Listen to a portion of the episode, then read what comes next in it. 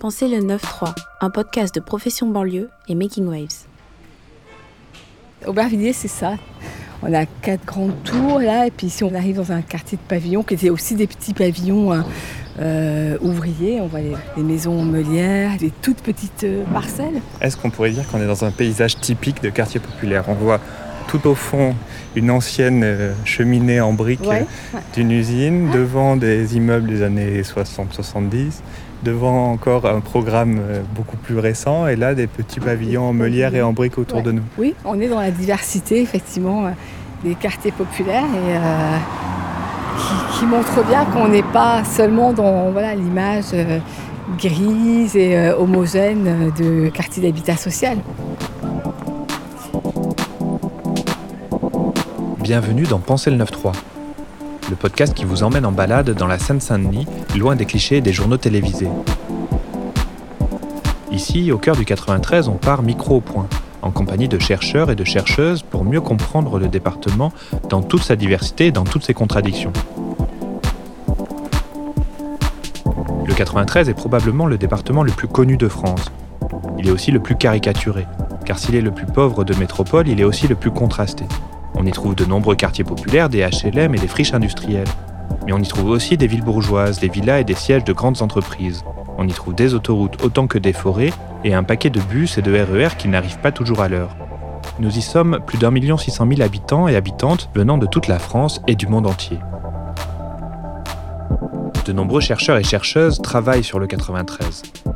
Pourtant, leurs travaux sont souvent ignorés de ceux et celles qui habitent le territoire et de ceux et celles qui y travaillent, qu'ils soient politiques, urbanistes ou travailleurs sociaux.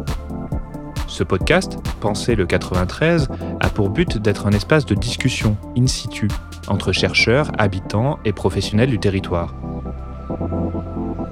Et pour commencer, nous partons à Aubervilliers, avec la sociologue et urbaniste Marie-Hélène Baquet, qui a été aussi une habitante de ces quartiers.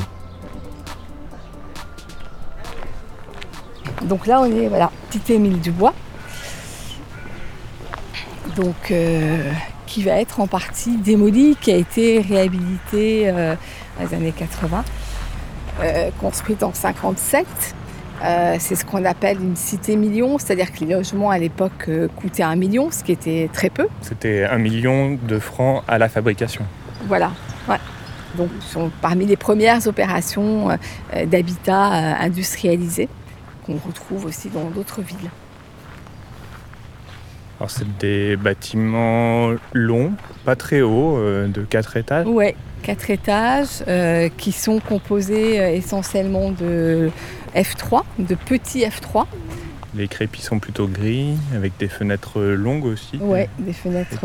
ils sont, les, logements sont assez éclairés en fait, hein, parce qu'on voit que ben, toutes les pièces ont plusieurs fenêtres. Quand êtes-vous arrivé dans ce quartier Émile Dubois, Aubervilliers, pour la première fois Ça doit être en, en 78, je pense. Ouais, voilà, en 78. En fait, je suis arrivée euh, comme étudiante à Paris. C'était déjà un peu compliqué de se loger euh, dans Paris, qui était cher. Et donc, j'ai trouvé un logement euh, à Aubervilliers, un logement privé sur l'avenue Jean Jaurès. C'est là que j'ai découvert la, la cité Émile Dubois, qui était donc juste derrière. Et puis euh, j'ai obtenu un, logement dans cette cité dans laquelle plus personne ne voulait aller parce que c'était la cité qui était considérée comme la cité la plus pourrie euh, d'Aubervilliers. Et puis j'ai fait mon diplôme d'architecture sur cette cité. C'était le, moment où on commençait à s'occuper des, grands ensembles, de l'habitat social, où la politique de la ville était toute naissante, euh, puisque j'ai soutenu ce diplôme en, en 82. Donc avec euh, plusieurs euh, collègues, on a fait tout un travail en allant voir euh, au porte-à-porte toutes les familles de la, de la cité pour d'abord savoir qui elles étaient, quelles étaient leurs, demandes. Et à partir de ça, on a fait un, projet de réhabilitation de la cité qui déjà prenait le contre-pied de ce qui était à la mode à l'époque, c'est-à-dire l'idée de la démolition. Il y avait en Seine-Saint-Denis notamment une société d'économie mixte qui s'appelait la Sodedat. Et euh, voilà, le directeur de la Sodedat voulait euh, absolument démolir euh, Émile Dubois. Et est-ce que c'est cette première expérience du côté de l'architecture, de l'urbanisme, qui vous a conduit vers la recherche universitaire? Oui, En partie, oui, oui, c'est cette première expérience parce que euh, bah, elle m'a montré que bah, c'était bien de faire de l'architecture, mais qu'il fallait la faire pour les gens et, avec, euh, et avec les gens. Et tout ce travail d'entretien, tout ce travail de contact, de réunion, m'a vraiment passionné et donc m'a donné envie d'aller plus loin dans la connaissance de ces quartiers populaires et donc euh, m'a conduit ensuite à, faire une thèse. Depuis, Marie-Hélène Baquet documente et analyse la place des habitants dans la démocratie locale et en particulier dans les quartiers populaires. En 2013, elle a même écrit un rapport avec le militant de Clichy-sous-Bois, Mohamed Meshmash. Ensemble, ils proposaient plusieurs pistes pour renforcer la démocratie et la représentation des habitants dans les quartiers populaires. C'est sur ces bases qu'ils souhaitaient refonder la politique de la ville, cette politique nationale visant à contrebalancer les difficultés spécifiques des quartiers populaires et le déficit d'investissement de l'État dans ces lieux laissés pour compte. Ce premier épisode est un peu spécial, car nous allons aborder deux questions. Nous parlerons un peu plus tard de l'engagement politique des citoyens de Seine-Saint-Denis. Mais auparavant, il me semblait nécessaire de prendre quelques minutes pour réfléchir ensemble aux particularités et aux contraintes de la recherche sur le 93. Mais ces deux questions ont un point commun. L'attention portée à la parole des habitants des quartiers populaires. Que ce soit dans le monde politique ou celui de la recherche, c'est un point important qui est souvent négligé. Il y a beaucoup de chercheurs et de jeunes chercheurs qui s'intéressent à ce territoire avec des angles très différents. On avait organisé avec euh, Henri et Emmanuel Bélanger pendant plusieurs années un, séminaire régulier sur la Seine-Saint-Denis. Un nombre très important de chercheurs est intervenu sur des questions euh, aussi diverses que l'histoire de ces territoires, que leur rapport à la politique, que les questions des politiques culturelles, les enjeux d'aménagement. Donc oui, je pense que c'est euh, un territoire sur lequel il y a énormément de travaux. Après, toute la question est de savoir comment est-ce que ces travaux sont réappropriés.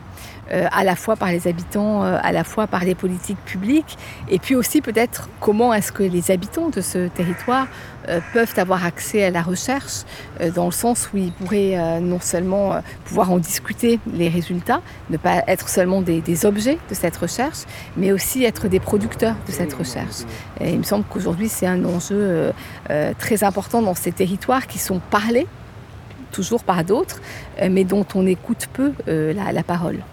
Comment, en tant que chercheuse, justement, on prend en compte cette parole des habitants de la Seine-Saint-Denis? Est-ce qu'on est porte-parole? Ce qui pose aussi un souci mm. parce qu'on se substitue aux, habitants. Comment on fait en, sorte de transmettre ce qu'ils ont à dire, des revendications, ou est-ce qu'on est là pour porter des revendications? Alors, porte-parole, non. Un chercheur peut franchir le pas d'être militant et de militer euh, à côté de collectifs, d'associations des quartiers populaires, et c'est tout à fait légitime. Un chercheur euh, américain, Michael Buravoy, fait une distinction entre trois types de recherche. La recherche académique, la recherche publique euh, qui est faite euh, pour des associations, des, collectifs et pour euh, être utilisée dans le débat public, et puis l'expertise. Et je pense que ces trois formes de recherche sont tout à fait légitimes et qu'un chercheur peut passer de l'une à l'autre. Dans la recherche publique, effectivement, il travaille avec des citoyens, avec des habitants, et il contribue à une discussion publique en apportant des résultats de recherche. Mais je pense qu'il n'est jamais simplement porte-voix, parce que quand on fait des entretiens, par exemple, euh, et qu'on les analyse. Les résultats sont médiés par, euh, par la réflexion, par le point de vue du chercheur et par ses outils de, par ses outils de chercheur. Donc euh, il y a effectivement ce sentiment de ne pas être représenté au niveau, au niveau local, de ne, pas avoir, de ne pas avoir leur place. D'ailleurs, quand on regarde combien de maires en Seine-Saint-Denis sont issus de l'immigration ou sont racisés, et depuis très très peu d'années, on a des mères ou des mairesses euh, racisées. Donc euh, euh, il y a effectivement ce sentiment de ne pas être représenté. On va peut-être se décaler un tout petit peu, il y a une toute pli de béton qui passe derrière nous. Dans ces lieux de, en rénovation permanente. Oui. Il y a les travaux du fort de Barvilliers. Le fort de Barvilliers est juste là.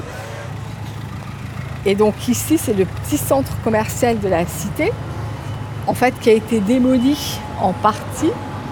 On, rentre dedans. Là, c'est en fait c'était un cercle euh, complet et une partie du cercle a été démolie ici. Donc on a une pharmacie, une boulangerie, ça sent bon le pain frais d'ailleurs? Ouais.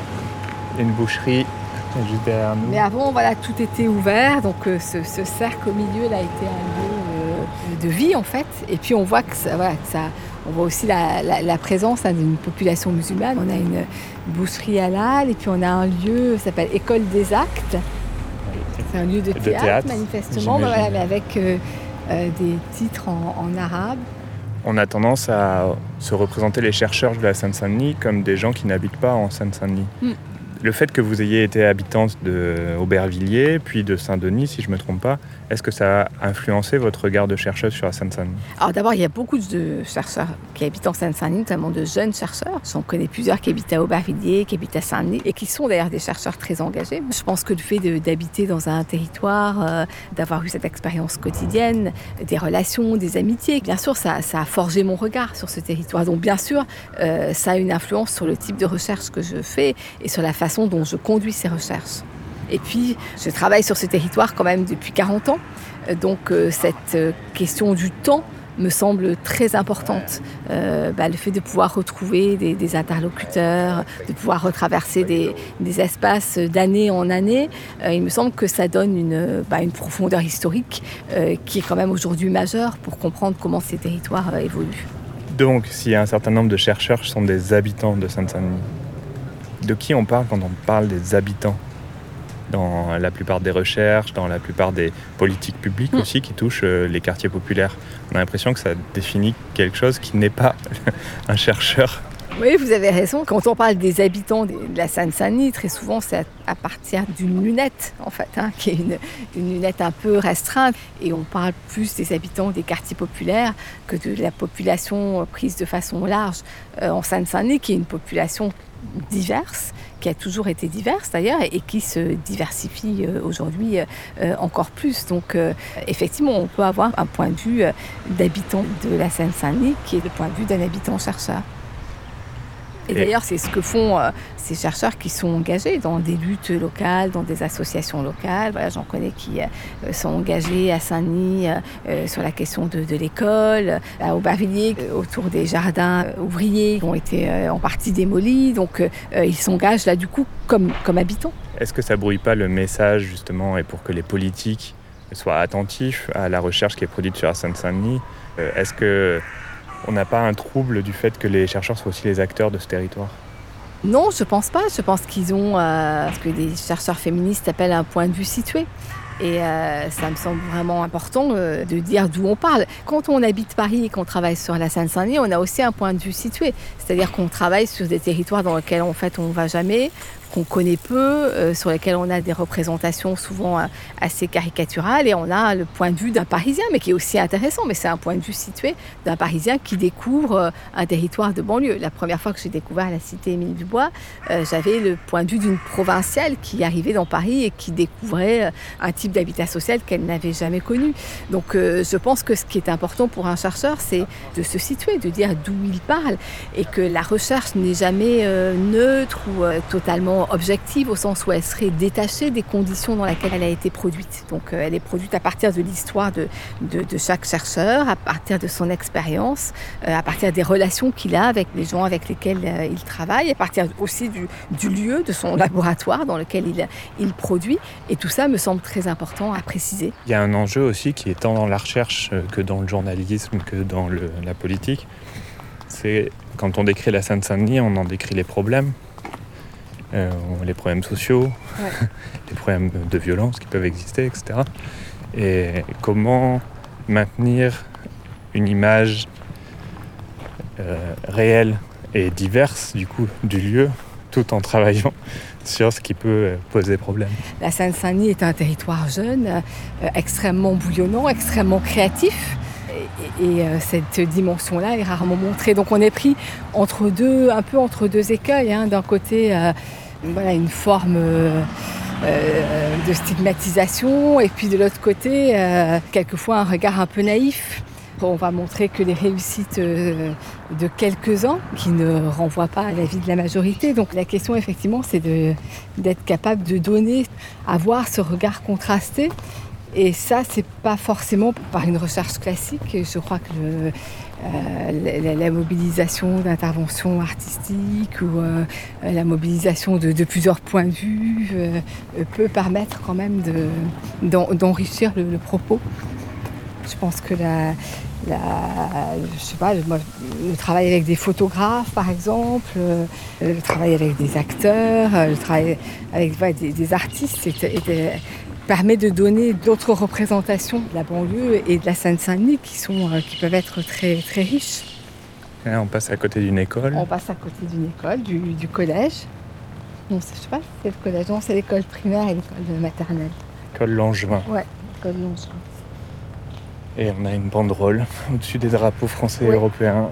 Des enseignants mobilisés pour l'école publique, pour, défendre, l'école publique. Euh, il, faut dire qu'un enfant qui fait sa scolarité en Seine-Saint-Denis, euh, à la fin de sa scolarité, il a eu euh, en termes de cours une année d'enseignement de moins que voilà, les enfants qui font leur scolarité dans d'autres lycées parce que les enseignants ne sont jamais remplacés. Justement, on a une, un tableau noir qui est devant l'école avec marqué jeudi 7 juillet, professeur absent. Voilà. Aujourd'hui, CM1B, CM1C et pas de remplacement. Pas de remplacement, ouais. Et la, situation ne va faire que s'aggraver, hein, puisqu'on voit bien qu'il y a des grosses difficultés de recrutement en France en général des enseignants, et plus particulièrement dans l'Académie de Créteil, et notamment pour la, pour la Seine-Saint-Denis, où du coup les critères de recrutement des enseignants baissent, puis on va avoir de plus en plus des contractuels. Euh, donc là, on, voilà, on a aujourd'hui tout un discours sur l'égalité républicaine, mais de fait, dans le, premier endroit où se joue cette égalité, c'est-à-dire l'école, euh, elle n'est pas respectée. Marilène Baquet, vous avez mené une étude sur les jeunes des quartiers populaires ces derniers temps avec beaucoup d'autres chercheurs. C'était un projet euh, soutenu par l'Agence nationale de la recherche. Et une partie de cette recherche s'est tenue dans ces quartiers où nous sommes, Émile Dubois et la Maladrerie. Et vous êtes allé à la rencontre de jeunes. Comment ça s'est passé? Comment faire en sorte de recueillir une parole justement de jeunes de quartiers populaires Alors, ce n'était pas une étude sur les jeunes, mais une étude avec les jeunes. Où l'idée, c'était de partir de l'expérience des jeunes pour euh, essayer de, comprendre ce qu'elle était et euh, de l'analyser ensemble. Donc on a constitué des groupes de 10-12 jeunes. Alors euh, ici dans ce quartier, on s'est notamment réunis dans la salle de, de l'OMJA, l'Office municipal de la jeunesse. Qui est juste à côté. Qui est juste à côté, voilà. Qui est dans le quartier. Et on a trouvé des jeunes en mettant des affichettes, en allant les chercher aussi dehors, dans les espaces publics. On a travaillé notamment avec Lamance Mazou, qui est un ancien chef de bande euh, avec lequel j'avais écrit un, ouvrage et qui nous a euh, aidé à constituer un groupe de jeunes le plus divers possible. Euh, et puis on a fait ensuite des ateliers avec ces jeunes. On les a fait travailler par, par thème sur qu'est-ce que c'est que votre quartier, sur leur trajectoire, sur leurs histoires familiales. Et surtout on leur a demandé de faire des vidéos. Et ils ont réalisé une dizaine de vidéos qui parlent de leur quartier, qui parlent d'Aubervilliers, et qui sont aussi leur contribution à ce travail de recherche. Et puis ensuite, euh, on a réuni les jeunes de ces dix quartiers à l'école d'architecture de la Villette et ils se sont présentés leurs travaux euh, respectifs. Et à partir de cette rencontre de, deux jours est née l'idée d'écrire un abécédaire euh, coécrit par les jeunes, par des chercheurs et par des professionnels de la jeunesse. Dans l'abécédaire que vous avez écrit, dans ce projet de l'ANR euh, Pop Art, avec les jeunes des quartiers populaires, il y a le mot engagement, il y a plusieurs mots autour de la politique. Mm. On a pourtant l'impression que les quartiers populaires sont souvent des déserts politiques. Mm. Comment expliquer cette représentation?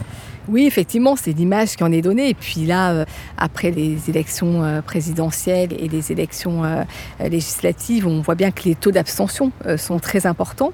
Mais euh, ce qui nous a frappé, c'est que les jeunes, en fait, sont euh, engagés de multiples façons dans la vie publique, dans la vie de leur quartier, dans la vie internationale même, par des actions de solidarité. Euh, ils font des maraudes, ils peuvent aller planter des arbres au Mali. Ils sont pour certains engagés dans des mouvements sociaux, notamment au moment où on a fait notre recherche, c'était le mouvement de Parcoursup. Certains ont été engagés dans le mouvement des Gilets jaunes. Donc il y a une grande diversité d'engagements mais qui euh, s'accompagne d'une méfiance vis-à-vis des institutions, d'une méfiance euh, importante vis-à-vis du système politique euh, tel qu'il fonctionne aujourd'hui. Mais cette méfiance ne, signifie pas du tout des politisations. On voit qu'au contraire, ce sont des jeunes qui sont beaucoup intéressés par toute une série de thèmes politiques sur lesquels ils ont beaucoup de choses à dire. Et par ailleurs, sur les 100 jeunes qui ont contribué à cette recherche, je crois qu'il y en a 6 ou 7 qui se sont présentés aux élections municipales sur des listes très diverses, jamais euh, en étant encartés à un parti politique. Mais donc ce sont des jeunes qui euh, ont décidé de prendre la parole au niveau local et de pouvoir euh, aussi assumer un mandat électif. C'est là où se pose une autre question, c'est comment on passe de cet engagement, qui est un engagement associatif, souvent un engagement citoyen, à un engagement au niveau des pouvoirs locaux Alors déjà, cet engagement et la façon dont ces jeunes se situent dans le champ politique est d'abord euh, marqué et structuré hein, par le fait qu'ils vivent des inégalités très fortes et des situations de discrimination euh, très importantes. Donc euh, c'est cette situation-là qui constitue déjà un des ferments de leur socialisation politique. Mais ce qui nous a intéressés aussi, c'est qu'ils sont très conscients de la discrimination, des inégalités, mais que ça ne se traduit pas forcément, et ça se traduit même rarement pour le moment en termes de lutte politique ou de dénonciation euh, de situations euh, inégalitaires ou de discrimination. Donc entre cette conscience euh, diffuse et mais en même temps très très présente dans le quotidien et le fait de passer à une organisation, au fait de s'organiser, au fait de dénoncer, il y a déjà un premier pas qui est un pas important.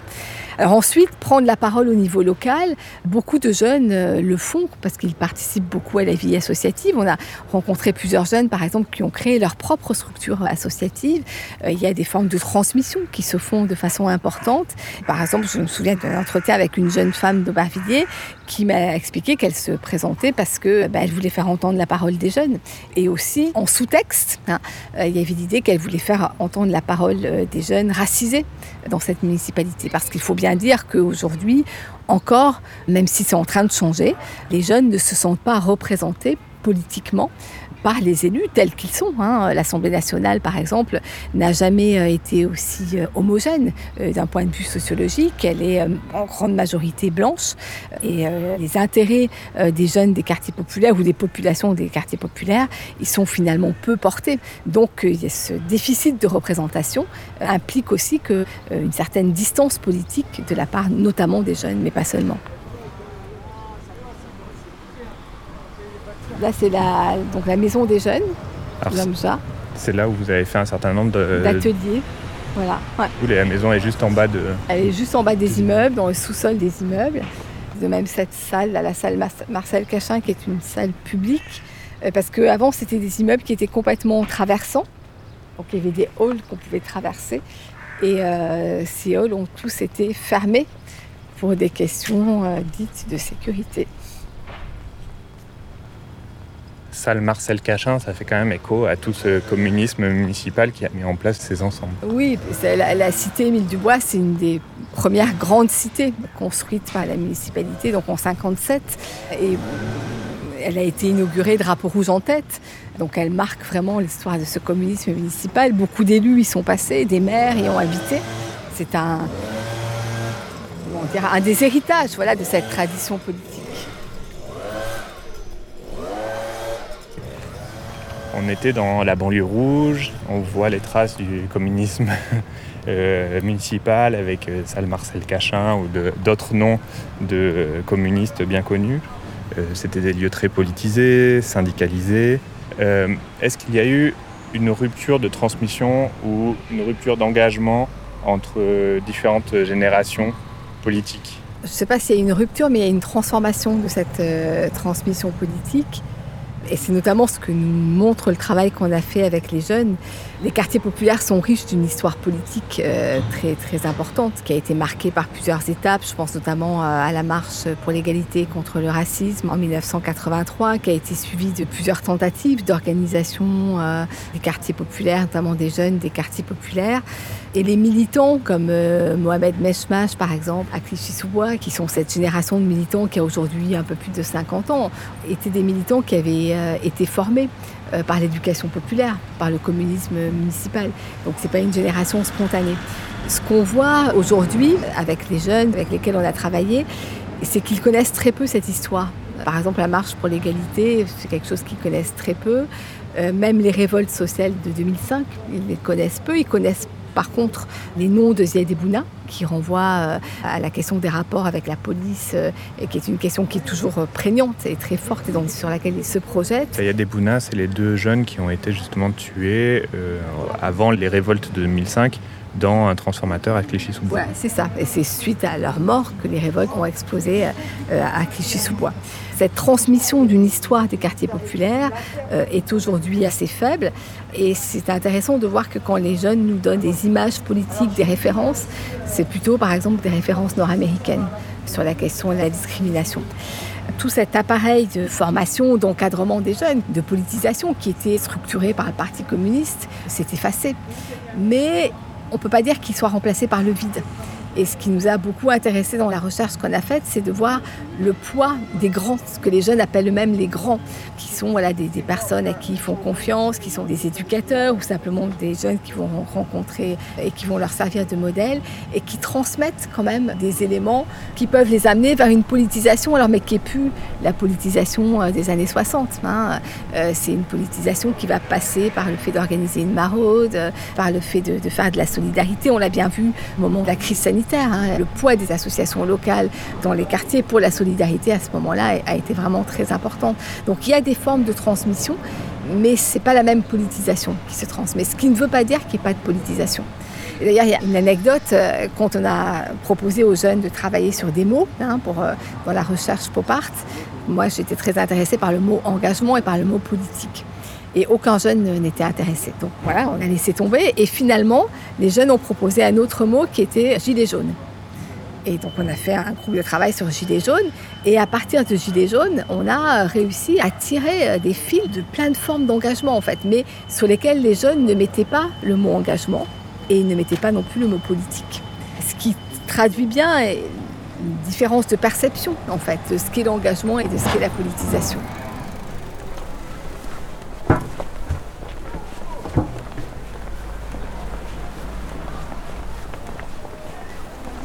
Là, on rentre dans une euh, cité HLM, dans un quartier HLM, qui est donc le quartier de la maladrerie, réalisé au début des années 80 euh, par euh, l'architecte René Guilloustet, et qui est un quartier assez exceptionnel du point de vue de sa forme urbaine. On est à un moment où on remet complètement en cause l'urbanisme des grands ensembles. Et donc l'idée, au contraire, c'est de produire de la diversité et dans cette opération, tous les logements sont différents.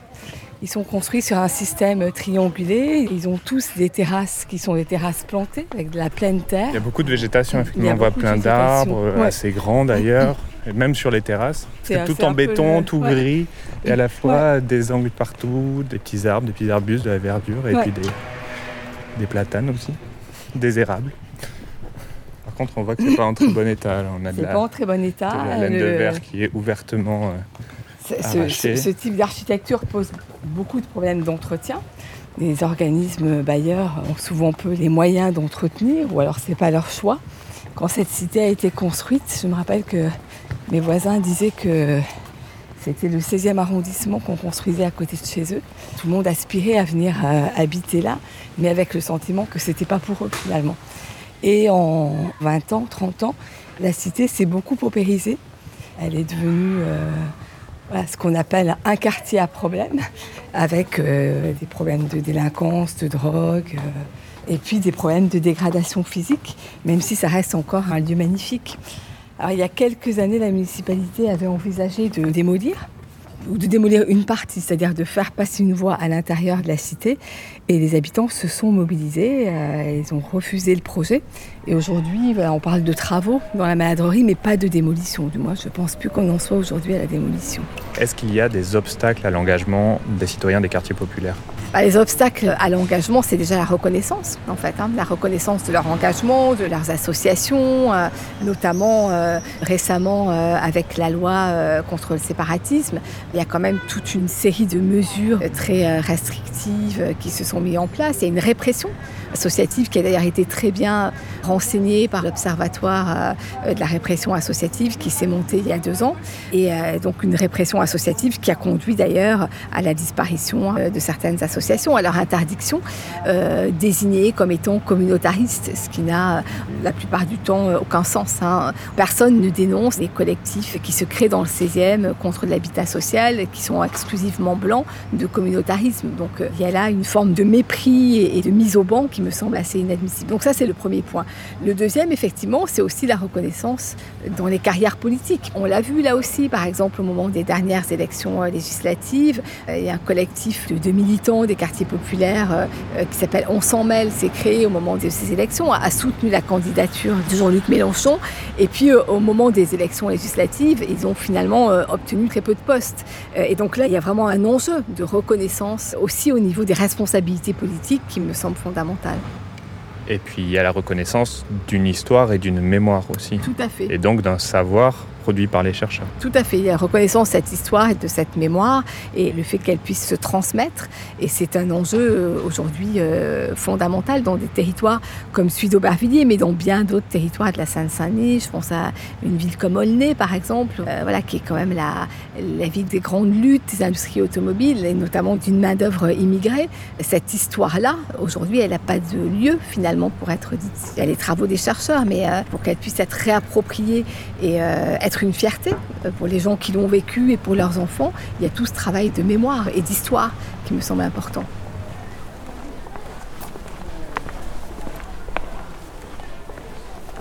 Tiens, ici, c'est un, café. lieu, apparemment. On dirait un café. Ouais, c'est un café jeune. Avec des, 3B. Des, écharpes de, du FC Barcelone, de la Juventus, de l'OM. Et un drapeau kabyle aussi. Il y a une population euh, euh, d'origine algérienne très importante à, Aubervilliers. Ça fait partie de son histoire politique. C'est une des municipalités qui avait des, élus euh, algériens dans les années 60. Et plusieurs morts de Charonne viennent, viennent d'Aubervilliers, la, grande manifestation de Charonne. Marie-Hélène Baquet, est-ce qu'il y a eu une défiance qui s'est construite aussi dans le fait que les euh, pouvoirs locaux n'ont pas réussi à faire entrer les immigrés ou les descendants d'immigrés qui se sont installés dans ces quartiers. Oui, Olivier Masclé l'avait très bien montré dans son ouvrage La gauche et les cités, un rendez-vous manqué, euh, qui est une enquête qu'il a faite à Gennevilliers. Effectivement, les habitants des quartiers populaires, et notamment les jeunes, ont euh, souvent le sentiment de ne pas être représentés au niveau local, de ne pas avoir leur place. D'ailleurs, quand on regarde combien de maires en Seine-Saint-Denis sont issus de l'immigration ou sont racisés, euh, on les compte sur les doigts de la main. Et depuis très très peu d'années, on a des mères ou des mairesses racisées. Donc euh, il y a effectivement ce sentiment de ne pas être représenté. Quand on dit racisé, de quoi parle-t-on? On peut dire racisé ou on peut dire minorité visible, comme le disent nos collègues québécois. Eh bien, c'est l'idée d'être vu par la société comme étant euh, différents, comme étant noirs ou comme étant euh, arabes.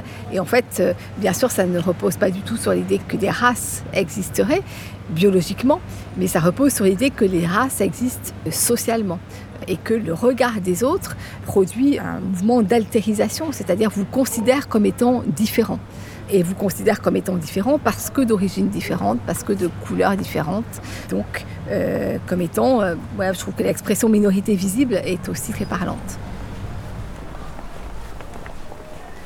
Avec ma collègue euh, Anne Dorazio, on s'est intéressé en fait à la façon dont les conseils municipaux se diversifient aujourd'hui. J'aime pas beaucoup ce mot diversifier. Et aussi dont les minorités visibles sont présentes sur des listes électorales. On a euh, travaillé sur une base de données qui part des élections de 2001 euh, jusqu'aux dernières euh, élections municipales en regardant quelle est l'évolution de la part des minorités visibles ou des minorités racialisées dans les listes, dans les conseils municipaux et dans les exécutifs. Donc c'est une recherche qui est en cours, hein, sur laquelle il, est, difficile de donner des résultats, mais on voit déjà que quantitativement, hein, en 2001, on avait à peu près 10% de conseils municipaux qui appartenaient aux minorités visibles.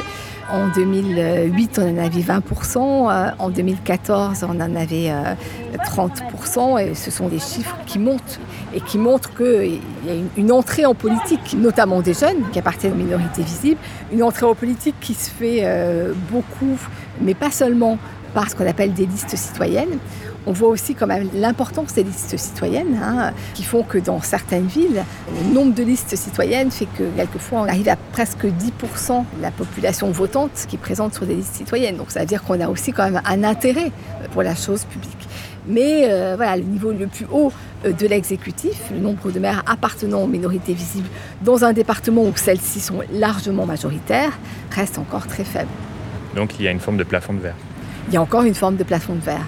Ce qu'on essaie de mesurer, c'est à quel point est-ce qu'il est en train de commencer à craquer. En quoi est-ce un problème que les pouvoirs locaux soient si peu divers et représentent si peu la diversité de la population de la Seine-Saint-Denis? D'abord, ça veut dire que toute une partie de la population ne se reconnaît pas, ne se sent pas représentée euh, par ces pouvoirs locaux et que surtout l'expérience de cette population n'est pas prise en compte. Et d'ailleurs, parmi les jeunes de notre recherche qui se sont présentés euh, aux élections municipales, je pense à une jeune d'Aubervilliers, mais aussi à un jeune vers Saint-Denis à côté de Melun, leur argument pour se présenter, c'était de dire il faut qu'on se fasse entendre et il faut que notre expérience euh, soit prise en compte et il faut qu'on puisse avoir un, mot sur des décisions qui nous concernent. Euh, et ça, je pense que c'est vraiment un enjeu euh, essentiel du point de vue de la politisation et de l'engagement politique. Est-ce que un des obstacles à l'arrivée finalement des personnes des quartiers populaires dans le monde politique n'est pas la défiance du monde politique par rapport aux habitants des quartiers populaires de façon générale? Oui, tout à fait. D'abord, il y a le sentiment euh, bah, que ce seraient des gens qui ne seraient pas compétents de toute façon, qu'ils n'ont pas le niveau de connaissance et de réflexion nécessaire pour euh, pouvoir faire des propositions. Et puis, euh, voilà, toujours cette méfiance vis-à-vis d'habitants et de collectifs qu'on considère comme étant communautaristes, fermés, ne portant que leur propre intérêt, euh, alors que les gouvernements et beaucoup d'institutions jouent euh, elles-mêmes en permanence la corde du communautarisme et la corde du clientélisme. On le voit bien au niveau local, hein, dans la constitution des listes par exemple, euh, ou même euh, eh bien, quand euh, Emmanuel Macron crée un comité d'association qu'il réunit régulièrement pour discuter avec elle, c'est lui qui les choisit. Et dans une logique qui est une logique complètement clientéliste et pas du tout une logique de représentation. Donc finalement, c'est le manque de démocratie. Bien sûr, c'est le manque. Qui freine l'engagement. C'est le manque de démocratie qui freine l'engagement, le manque de démocratie dans les institutions et, plus largement euh, au, sein de la, au sein de la société.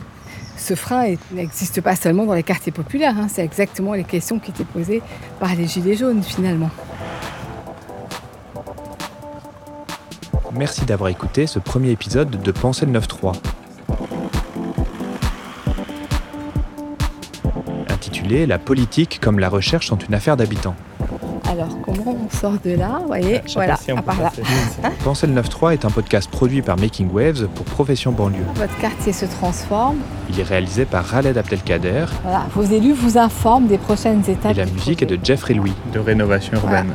Rendez-vous mercredi 4 juillet à 18h30. Voilà, on vous informe, mais on ne vous a jamais demandé votre avis. Merci à Marie-Hélène Baquet et à toute l'équipe de Making Waves et à celle de Profession Banlieue. Est-ce qu'on retrouve dans la rénovation urbaine finalement tous les euh, stigmates justement de ces euh, complexité politique au niveau euh, local dans les quartiers populaires. Tout à l'heure, vous constatiez que traverser des chantiers euh, et que finalement, c'est l'image qu'on a de la banlieue. Et c'est vrai, euh, ce sont des, chantiers dans lesquels les gens vivent en permanence sans jamais avoir leur mot à dire. les habitants de la cité Émile Dubois, on leur a dit que leur cité allait peut-être être démolie. Ils savent pas quand. Ils vivent avec ce truc-là au-dessus de leur tête et on les dessaisit totalement euh, leur pouvoir d'action. Donc la rénovation urbaine, c'est euh, effectivement euh, exactement ça. C'est-à-dire qu'une fois de plus, on décide à la place des gens quel va être l'avenir du quartier dans lequel ils habitent, voir quel va être l'avenir de leur logement, qui sera peut-être démoli. On leur demande très très rarement leur point de vue et ils sont finalement les objets d'une politique publique qui va les déplacer encore et encore. Cet enjeu de la rénovation urbaine, oui, me semble complètement symptomatique d'une politique qui se fait au nom du bien-être des habitants, mais sans eux et donc le plus souvent contre eux. Je suis Antoine Tricot et je vous retrouve dans l'épisode 2, toujours à Aubervilliers, mais dans le quartier Villette 4 Chemins. On sera en compagnie du sociologue et politiste Renaud Epstein et de Maggie Lee, une militante associative hyper active. Nous nous demanderons ensemble si on peut rénover les quartiers populaires sans leurs habitants.